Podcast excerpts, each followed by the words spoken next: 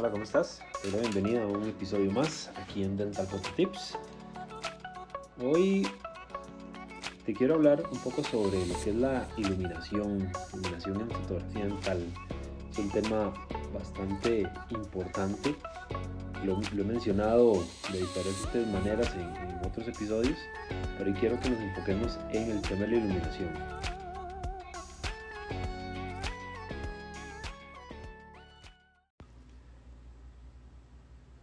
La palabra fotografía significa escribir con luz y por eso podemos entender que la iluminación es súper, súper importante de manejar para una buena fotografía. La iluminación la podemos entender en cuanto al tema de exposición. Algo que está muy iluminado está sobreexpuesto y algo muy oscuro está subexpuesto. Y algo correcto está bien expuesto, por ejemplo, por, por supuesto. Entonces, nosotros a la hora de tomar una fotografía debemos de obtenerla no solamente en muy buena calidad, sino que dentro de esa misma buena calidad esté la exposición de la, de la, de la fotografía. Hay algo que se llama lateral exposición, de eso vamos a hablar la próxima, la próxima semana, en el próximo episodio. Pero, para que entiendan rápido, esa teoría de la exposición abarca la velocidad de obturación, que en palabras sencillas es qué tan rápido, qué tan lento se toma la foto o cuánto tiempo dura la cámara tomando la foto. La apertura de diafragma, que es qué tan abierto, qué tan cerrado está el diafragma del lente. Y la sensibilidad ISO es qué tan sensible es el sensor o la, la cámara, el sensor, para absorber luz, digamos, en palabras sencillas. Todo esto va, va a influir en la exposición. Se llama una triada porque podemos ir modificándolos para ir obteniendo una imagen bien expuesta o sobreexpuesta o subexpuesta. Con estos tres valores también se nos van a afectar otras cosas. Por ejemplo, una velocidad de obturación muy rápida congela, pero una velocidad muy lenta vamos a capturar movimiento también. En ontología no, no debemos de capturar movimiento, debemos congelar. Entonces tienen que ser velocidades lentas un diafragma muy abierto va a absorber bastante luz, va a permitir que penetre bastante luz, pero va a haber algo que se llama profundidad de campo, que entonces vamos a tener una poca profundidad de campo. Pero si ese diafragma está cerrado, vamos a obtener una mayor profundidad de campo, y eso es lo que ocupamos en ontología.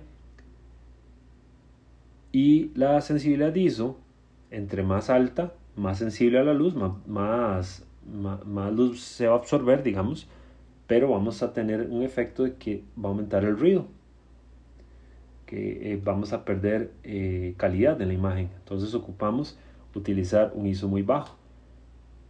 Y con todos estos tres valores de la de exposición, entonces en ontología podemos entender que estos tres valores, o con, o con estos tres valores, vamos a obtener una fotografía oscura para obtener una foto de buena calidad con los valores de una foto oscura, entonces ocupamos una iluminación adecuada.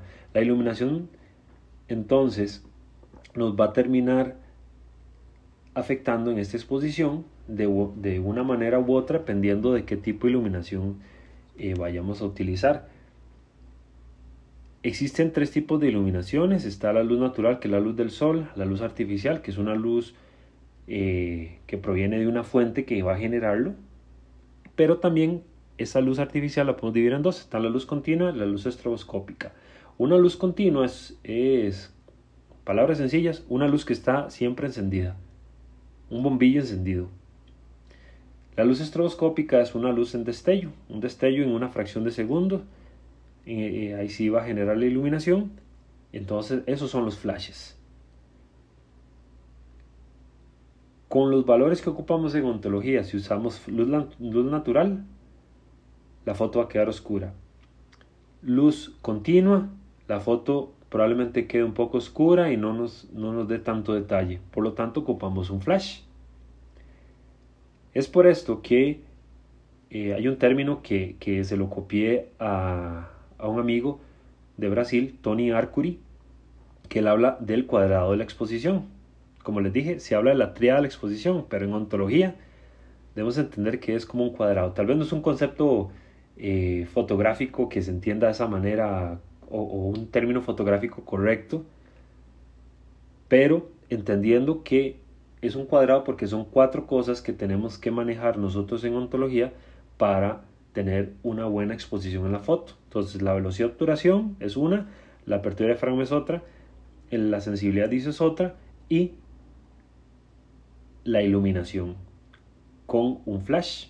Entonces con esos cuatro valores, con, con esos cuatro, cuatro características, vamos a obtener una iluminación correcta en odontología. Conste, ¿verdad? Dije, el cuadrado de exposición es un término que para odontología se puede aplicar, pero realmente el término correcto es la triada, que son solamente esos tres valores. Para odontología ocupamos el flash. ¿Qué flash vamos a ocupar? Bueno, existen dos tipos principales. Eh, uno es el ring flash, que es un aro de luz, y el otro es un twin flash. Cualquiera de los dos se pueden manejar en modo manual o en modo automático. En el modo manual es como lo recomendamos porque en modo manual nosotros vamos a tener control de esa luz. Entonces vamos a ver cuando lo tenemos en modo manual que vienen unos números. Viene 1 sobre 1, 1 sobre 2, y ahí lo vamos escogiendo nosotros. 1 sobre 1 es la máxima potencia o la máxima intensidad de iluminación que está disparando ese flash. Un medio es la mitad. Un cuarto es un cuarto de la máxima potencia y así, y así sucesivamente. El modo automático lo vamos a ver como unas letras, unas siglas que es TTL, que eso significa Through the Lens. Ese es el modo automático de los flashes y se llama así through the lens porque es a través de la iluminación que está entrando en la lente que entra a la cámara que esta le dice al flash ocupo tanta luz ocupo poquita ocupo tanta ocupo mucha entonces ahí mismo la cámara le va a decir al flash dispare con tal potencia no lo recomendamos en fotografía dental porque podría ser que una foto tenga cierta cierta iluminación y otra una iluminación menor. Por eso manual, porque siempre vamos a tener control de absolutamente todo. ¿Qué valor vamos a utilizar? Bueno, va a depender de muchas cosas, va a depender de la cámara, perdón, va a depender del flash, pero también va a depender del tipo de flash, de la marca del flash, de la distancia en la que estemos nosotros, de lo que estamos fotografiando. Entonces son muchas cosas que tenemos que tener en cuenta.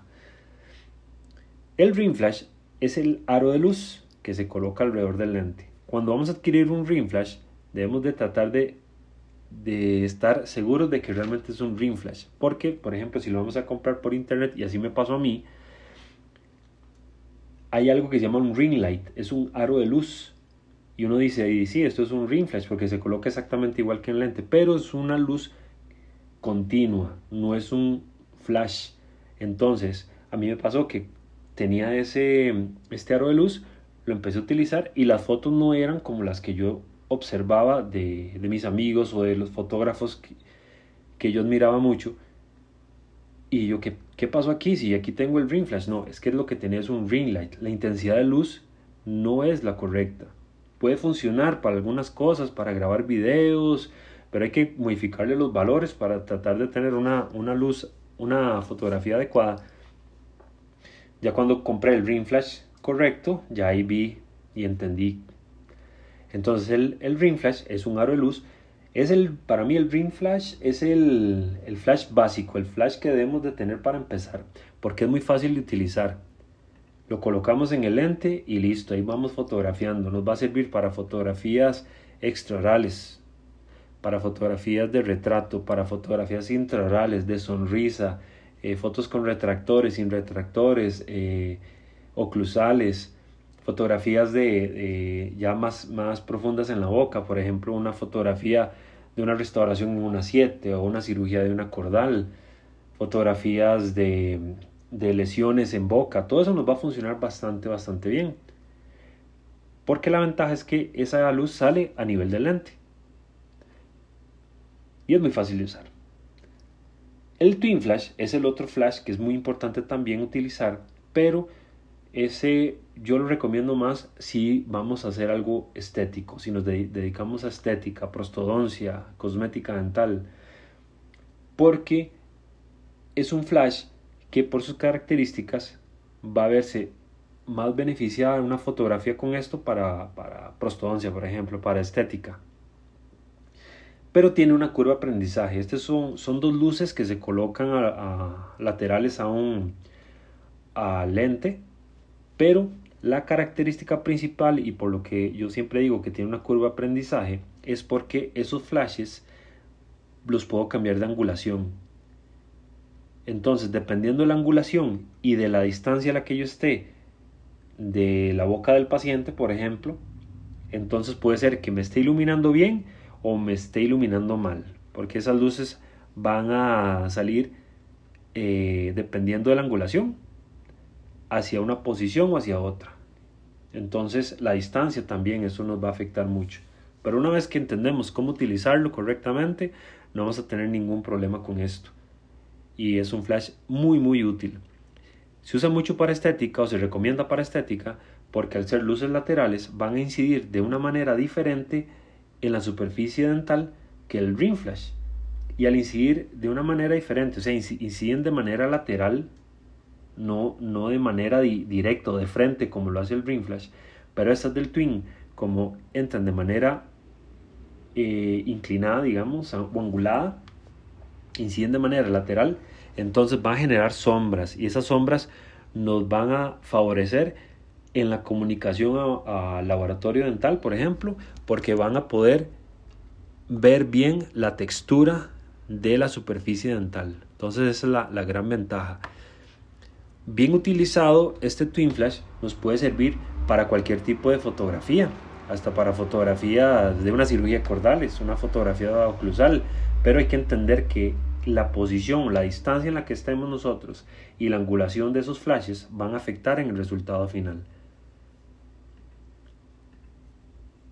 Por eso es importante entenderlo y si nos dedicamos a estética, va a ser súper importante. A la hora de seleccionar color, muy importante porque las luces van a generar un, reflejo en los ángulos línea del paciente, del, del diente del paciente el green flash normalmente va a quedar en el centro del diente. Entonces, si vamos a seleccionar color y es en el centro del diente donde hay más saturación del color, de ahí quedó un reflejo blanco en el diente y no lo pudimos ver. Con lo del twin flash, al reflejarse en los ángulos línea del diente, entonces el centro está sin reflejos. Y además nos va a permitir ver justamente dónde se están ubicando esos ángulos línea. Por eso en estética es muy muy importante un twin flash. Existen otros flashes como los speedlight que los podemos usar como, como twin flash externos. También jugando con la posición y la distancia. Están los flashes de estudio, que esos ya son flashes más grandes, podemos utilizarlos también. Pero para iniciar en fotografía, lo básico es entender que está el ring flash para una cosa y si queremos algo ya más estético, está el, el Twin Flash, que también nos va a funcionar bastante, bastante bien. Y con la, con la salvedad de que el Twin Flash hay que aprender a usarlo correctamente. Existen muchas marcas, obviamente está Canon y están los Nikon, pero también hay otras como Yongnuo, Meike, eh, un montón más. Pero si vamos a adquirir un, flash, ya sea un ring flash o un twin flash de otra marca diferente a nuestra cámara, debemos de cerciorarnos de que ese flash es compatible con esa cámara. Por ejemplo, que yo me compre un flash Yongnuo para mi cámara Canon, tengo que asegurarme que es Yongnuo para Canon. Porque puede puede haber una variación si lo consigo para Nikon. Entonces va, a afectar porque donde se coloca la zapata, la forma en que se, coloca ahí va a ser un poco, un poco diferente. Se podría utilizar, por ejemplo, un Yongnuo Canon para Nikon, pero no va a funcionar correctamente en el modo automático, básicamente hay que usarlo en modo manual, pero eso es lo que siempre, siempre recomendamos. Hay flashes, hay twin flash que son inalámbricos y hay twin flash que son eh, eh, con, con, cable, que normalmente el Yongnuo es así, porque es, el Yongnuo es como una copia de Canon. Y después está el Nikon, que el Nikon tiene un twin flash inalámbrico y hay un Meike que es inalámbrico. Entonces Meike digamos que es la copia para Nikon. Y Meike tiene para Nikon y tiene para Canon. Entonces volvemos a lo mismo. Si vamos a comprar un flash, nada más cerciorarnos. Si vamos a comprar un flash que no es de la marca de nuestra cámara, cerciorarnos que ese flash es compatible con la cámara. ¿verdad? Básicamente eso es lo importante que debemos de, de saber. Y bueno, eso era lo que les quería mencionar hoy sobre la iluminación, porque es súper importante el, el, tema del, del flash, porque es importante antes de adquirir un lente tener un buen flash. Bueno, antes del lente macro un buen flash por lo que ya les expliqué. La, las, los valores de la triada de, la exposición nos va a afectar y eso lo vamos a hablar en, en el próximo episodio, pero nos va a afectar de cierta manera que por eso vamos a ocupar una iluminación con flash.